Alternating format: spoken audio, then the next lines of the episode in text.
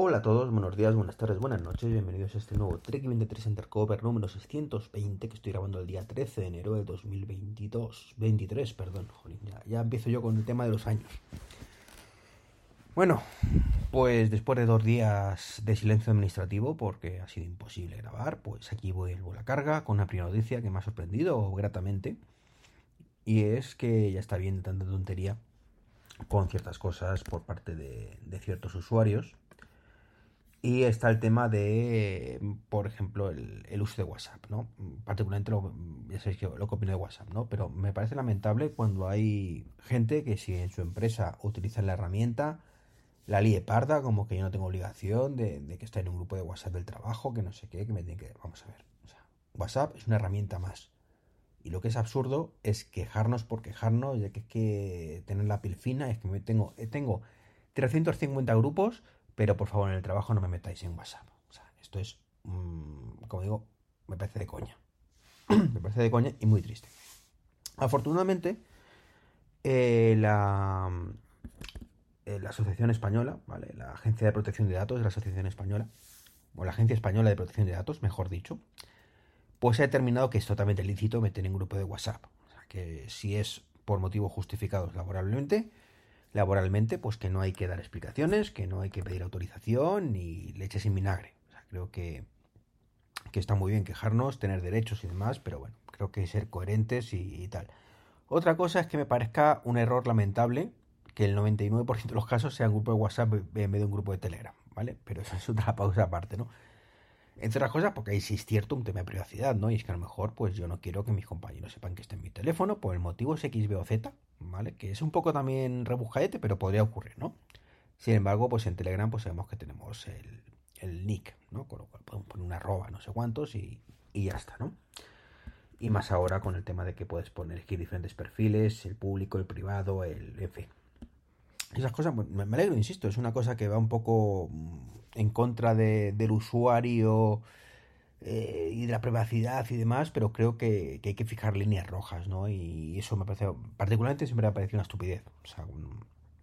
y que una empresa tenga que buscarse las, mm, la vida, ¿no? Te, contratas una, un Teams o, tal para, para, este tipo de cosas, cuando lo único que quiero es comunicar ciertas cosas a los usuarios, insisto, a mis empleados o a mis compañeros de trabajo, es absurdo otras cosas porque el Teams lo abrimos dos veces al año, si no estamos habituados, eh, o la gente si no está habituada ni lo abre, mientras que el WhatsApp lo tenemos siempre abierto, con lo cual es una, cosa mucho más efectiva. ¿no?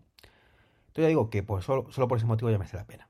Entonces, bueno, insisto, WhatsApp no especialmente, prefiero Telegram, pero bueno, lo entiendo perfectamente. Eh, me llevó una alegría, cambiando de tema, hace un, par de días cuando vi que Thunder, esta, esta empresa Mm, que, pone puntos de recarga eléctricos, pues ha lanzado una actualización. Eso sí, esto, esto llega con dos años de retraso, también lo digo, ¿eh? Que yo en una, en una junta de accionistas pregunté y pues sí, soy eh, uno de los accionistas iniciales, muy poquito dinero, ¿vale? Eh, pregunta a Daniel en este caso, oye Dani, mm, ¿esto qué pasa? ¿Cuándo, vamos a tener una aplicación para Apple Watch? ¿no? Y, dijo que sí, que él tenía Apple Watch y que quería y que estaba mirando que fuera compatible con el LTE, independiente y demás. Y que saldría más pronto que tarde, pero bueno, hace, han tardado dos años, pero es normal, completamente normal. Es una, es una empresa pequeña, con un desarrollador creo para iOS nada más. Entonces lo entiendo perfectamente, ¿vale? Que han tardado un poquito más y por fin han lanzado la aplicación para Apple Watch y es una aplicación que mola bastante.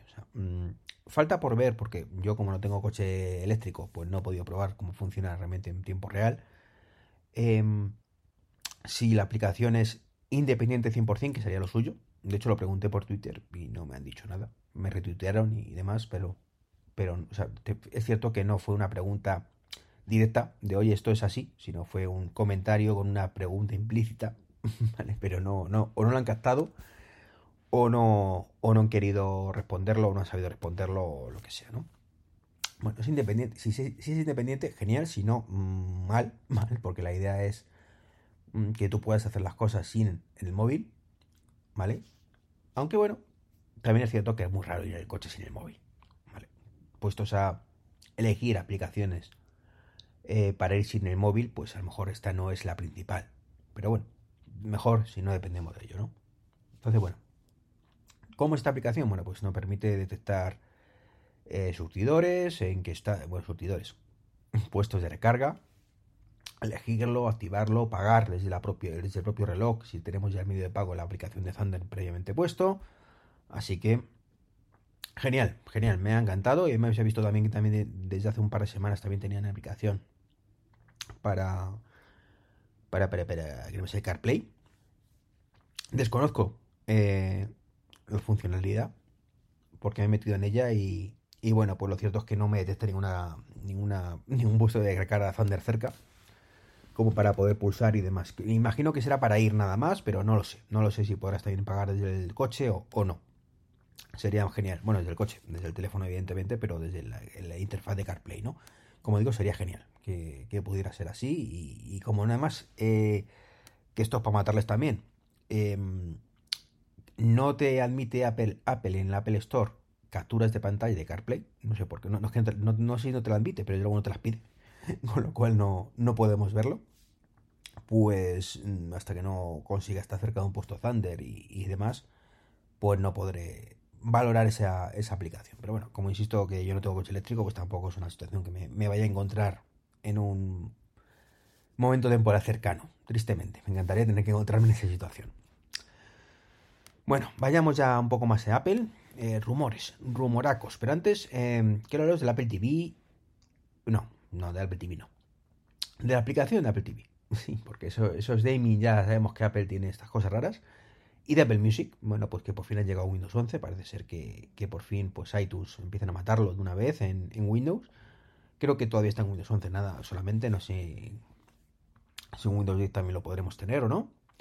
Pero bueno, está muy bien que, esto llegue a otros sistemas operativos, está muy bien que se abra, ¿vale? Los amigos de Apple que por fin abran pero bueno, están hablando del tema de servicios, ¿no? Pero bueno, es, un, es una cosa importante, ¿no? Un servicio, ya lo, he dicho mil millones de veces, si no llegas a todo el mundo, pues tienes un problema, ¿no? Tú mismo te estás limitando.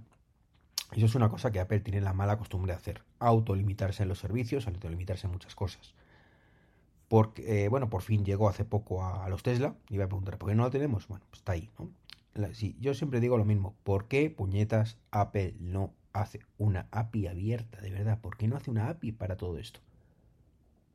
Que sí, que Apple saque 15 versiones si quieren oficiales, pero que deje que otros se conecten a su servicio. es que no es tan complicado. ¿Por qué no lo hace? Pues ni idea.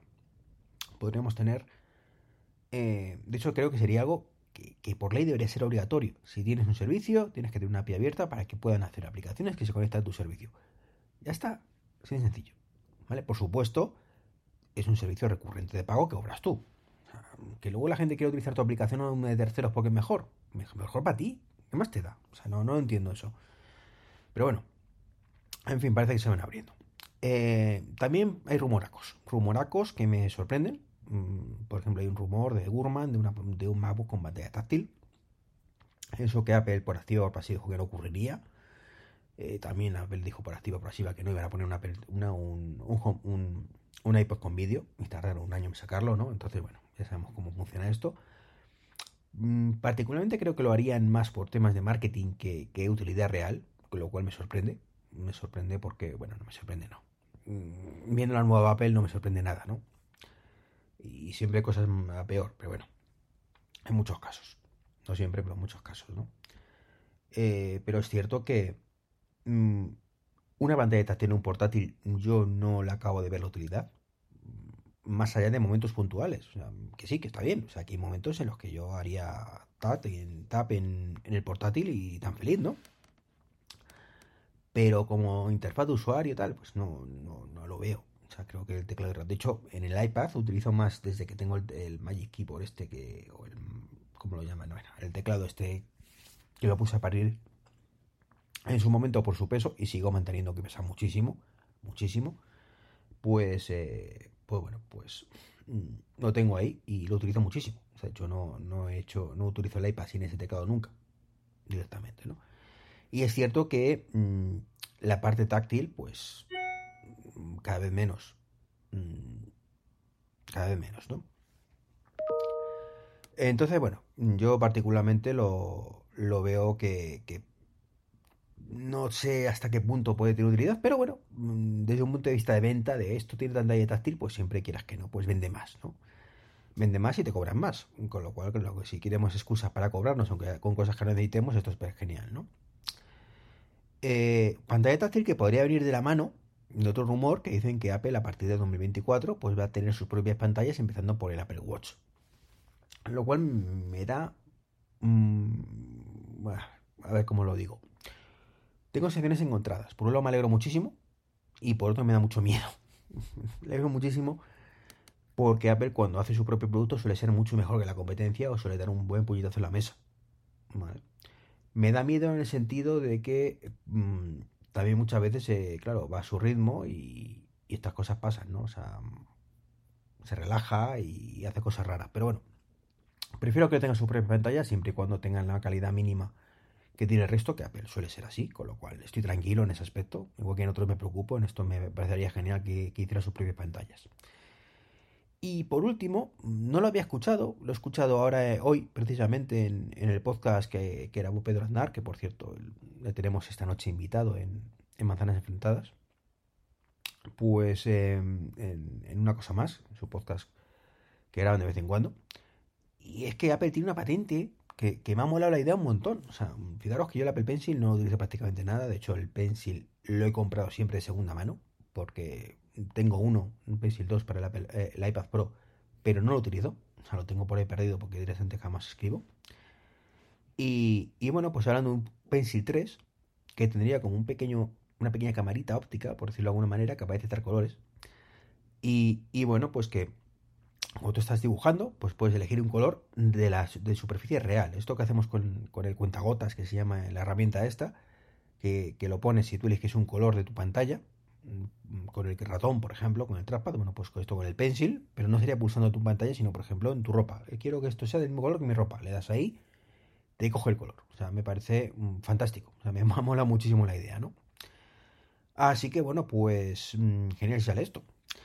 Igual que sería genial si ya, por favor, de verdad, los fabricantes, ya he dicho creo que alguna vez, estoy, estoy harto ya de escuchar la palabra inteligencia artificial. O sea, inteligencia artificial es una palabra muy seria, muy seria, como para ser usada eh, en cualquier excusa, ¿no?